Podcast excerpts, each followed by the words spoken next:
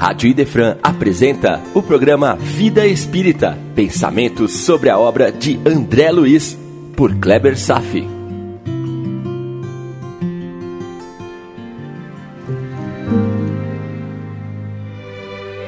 Nosso Lar, capítulo 26, Novas Perspectivas, parte 2. Seguindo o tema sobre agir bem, sobre trabalho útil, que iniciamos no último encontro, e tudo baseado na oportunidade de trabalho que André Luiz conquistou quando iniciou seu estágio nas câmaras de retificação do Ministério da Regeneração. Vou dar um exemplo que poderá ser uma surpresa para algumas pessoas. Está na pergunta de Kardec, no Livro dos Espíritos. Veja. Questão 721. É meritória, de qualquer ponto de vista, a vida de mortificações contemplativas praticada pelos devotos e místicos e por diferentes povos desde a mais remota antiguidade?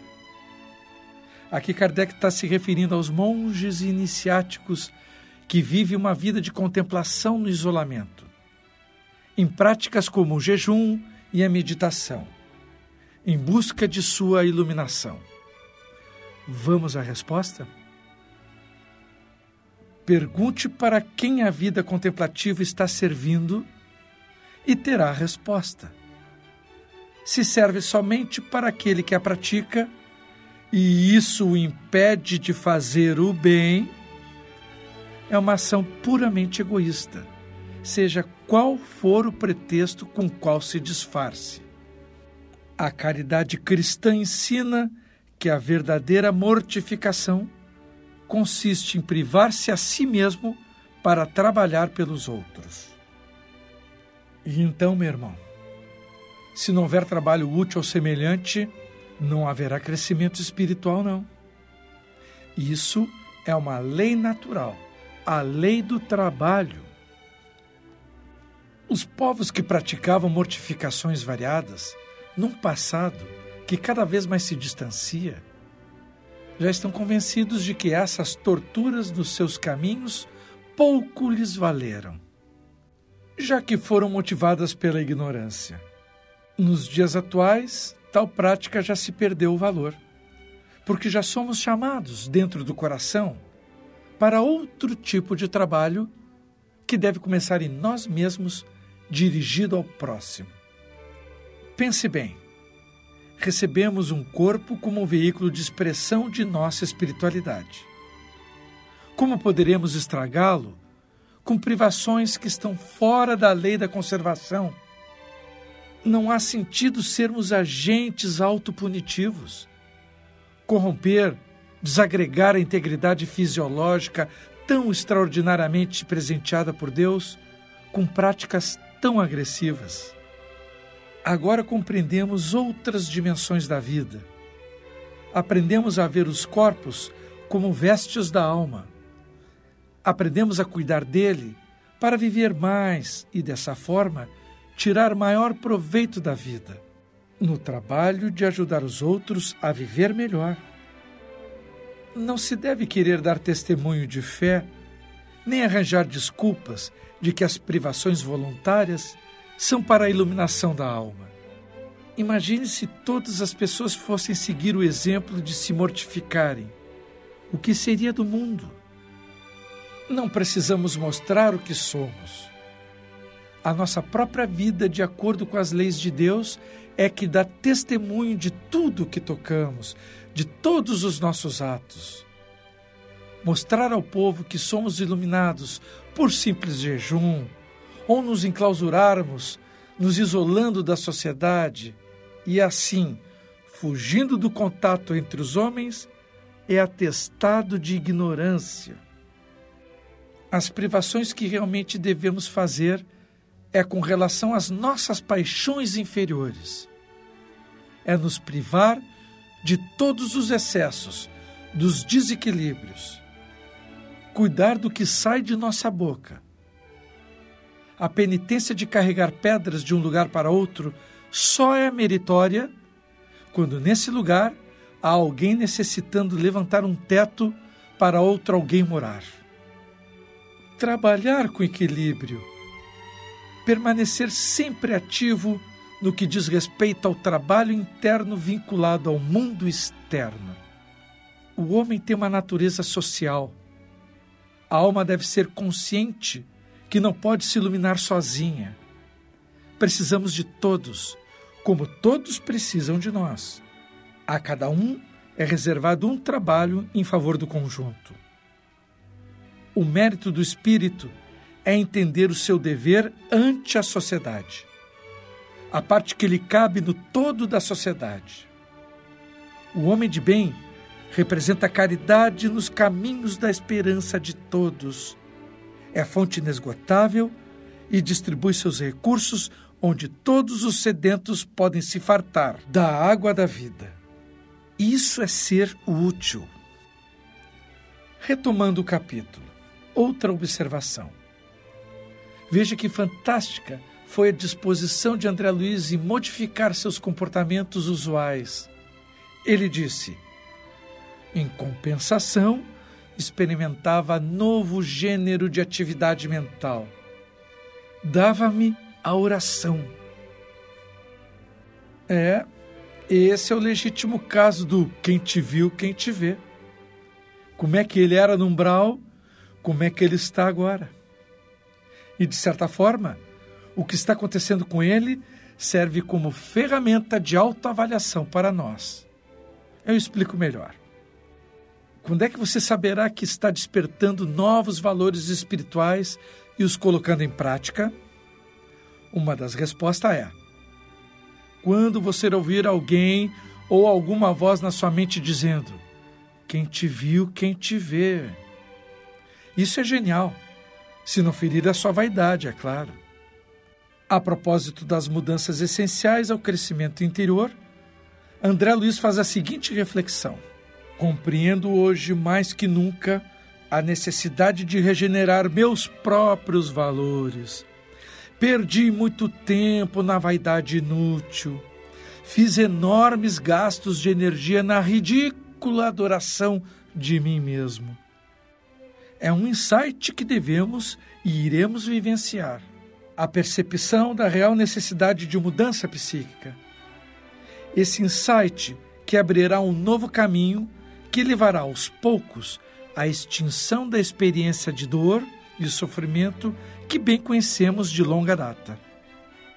Depois, como é natural, operar as reformas íntimas, não mais para fugir ao sofrimento, agora, pelo simples prazer de sentir, de tocar a felicidade da vida superior, de se religar a Deus.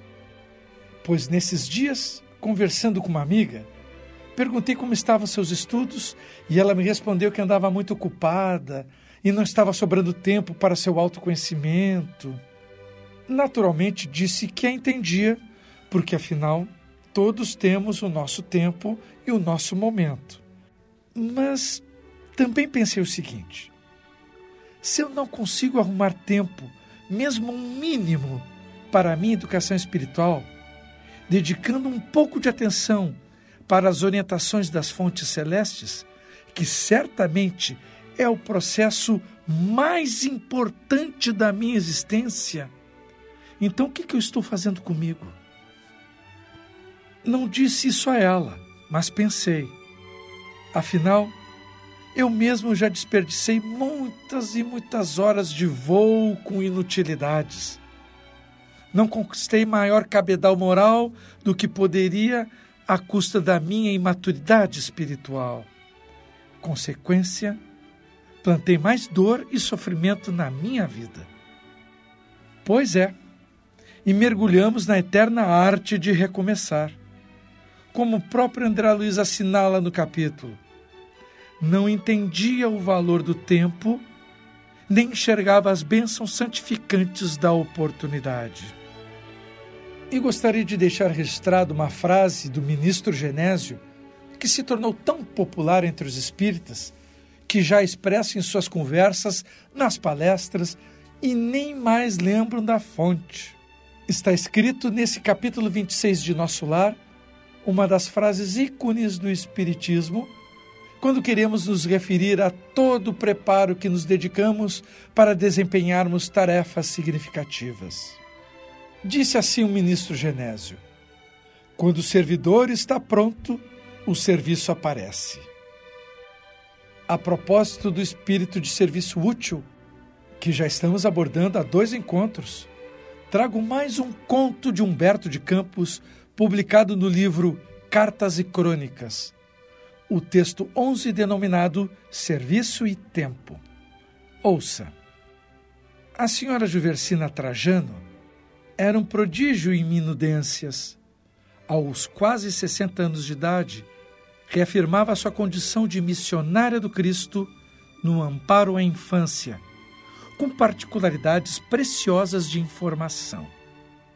Espírita fervorosa sabia-se reencarnada para o desempenho da grande tarefa. Cabia-lhe socorrer crianças desprotegidas. Antevia a obra imensa. Imaginava-se rodeada de pequeninos a lhe rogarem ternura. Enternecia-se ao narrar as próprias recordações da sua vida de espírito antes do berço, pois Dona Juversina chegava a lembrar-se do tempo em que se via no plano espiritual, preparando a existência física em que se reconhecia habilitada ao grande empreendimento. Revia-se em companhia de vários benfeitores desencarnados, visitando instituição assistencial de zonas inferiores e anotando dezenas de espíritos positivamente desorientados e inferiores, aos quais prestaria auxílio eficiente depois de reinstalada na Terra. E a senhora Trajano explicava vezes e vezes para os amigos admirados. Torno a ver o lugar escuro e esquisito como se fosse agora. Um vale extenso, repleto de almas agoniadas, necessitando retornar à experiência do mundo, à afeição de alunos aguardando ansiosamente os benefícios da escola. Creiam que ouço ainda a voz do instrutor paternal que me dizia ser o irmão Ambrósio, a falar-me confiantemente.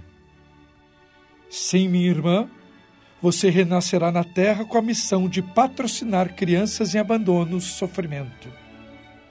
Deste recanto de aprendizado partirão oitenta espíritos transviados, mas sequiosos de esclarecimento de amor ao encontro de seus braços. Você organizará para eles um lar regenerador. Não lhes faltarão recursos para situá-los no ambiente preciso. Volte à terra e trabalhe. Compreenda que, para assegurar os alicerces de sua obra, você carregará a responsabilidade sobre o reajuste de 80 irmãos nossos, desorientados e enfermos, que tomarão, depois de você, o corpo carnal para o esforço restaurativo. Seguirão eles, aos poucos, sob nossa vigilância, na direção do seu carinho. A senhora Trajano alinhava reminiscências entre entusiasmada e comovida. E realmente, desde os 32 anos de idade, iniciara com êxito a construção de um lar para arrebentos do infortúnio o empreendimento lançado por ela em terreno fértil encontrara a melhor acolhida. Corações nobres haviam chegado, colocando-lhe nas mãos os recursos imprescindíveis, facilidades, ofertas, dinheiro e cooperação. Em cinco anos, erguera-se ao vasto domicílio, simples sem penúria e confortável sem excesso. Juversina, todavia, se fizera exigente, e por isso, com quanta casa já patenteasse digna e pronta, prosseguia descobrindo detalhes que considerava de especial importância. Nunca se sentia com bastante conforto para albergar as dezenas de crianças desventuradas que lhe batiam às portas. Depois do edifício acabado, quis aumentá-lo efetuados numerosos acréscimos, reclamou mais terras. Compradas as terras, decidiu a formação de pomares. Multiplicaram-se as campanhas, projetos, apelos e doações. Mas não ficou nisso. Resolveu modificar por várias vezes o sistema da água, a iluminação, a estrutura das paredes, os tetos e os pisos. Deliberou experimentar sementeiras diferentes em hortas e jardins, reformando-as insatisfeita. E quando tudo fazia prever a inauguração, solicitou varandas e pérgolas, além de galpões e caprichosas calçadas. Se a obra não se alterava por dentro, surgiam as novidades de fora. E 26 anos passaram na expectativa. Todo esse tempo se desdobrava em pormenores e pormenores. Quando, na reunião mediúnica semanal, de que ela era companheira solícita, compareceu por um dos médiums psicofônicos o irmão Ambrósio em pessoa. Partilhando a surpresa dos circunstantes, Dona Juversina chorou, empolgada. Aquela voz, conhecia aquela voz. O mensageiro exortou ao cumprimento da promessa e explanou com elegância e beleza sobre as necessidades da infância no estágio da reencarnação terrestre. Juversina escutou e escutou mas percebendo que a palavra do instrutor continha para ela expressiva inflexão de advertência, indagou respeitosa quando o comunicante se dispunha a despedir-se. Irmão Ambrósio, não estarei sendo leal a mim mesma? O irmão admite que me mantém fiel às obrigações que abracei? O interlocutor fixou o inesquecível gesto de brandura e respondeu com bondade de um pai que aconselha uma filha: Sim, minha irmã, você tem sido muito exata no programa traçado. Tem trabalhado e sofrido pela obra.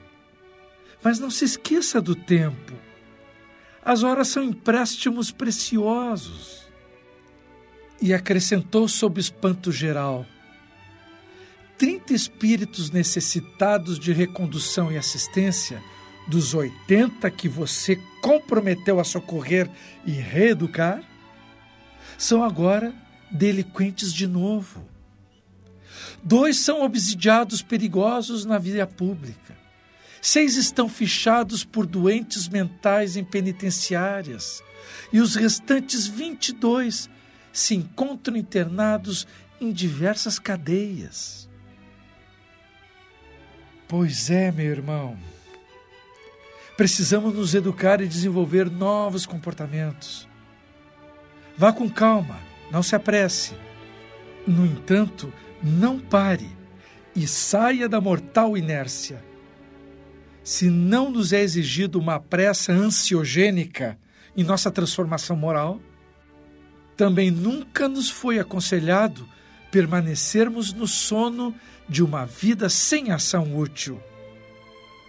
O bem que deixamos de fazer, como vimos na história de Dona Juversina, também é considerada como um mal. Veja o que aconteceu com seus pequenos necessitados. O caminho do meio, sem precipitação, porém sem inércia. Encontre sua fórmula e faça de sua vida uma grande obra de transformação espiritual para si e para todos os que o cercam, como o próprio André Luiz nos mostrou como fez nas câmaras de retificação. Por hoje era isso. Desejo a todos paz e até breve. A Rádio Idefran apresentou o programa Vida Espírita, por Kleber Safi todas as terças e quintas, às nove da manhã. Programa Vida Espírita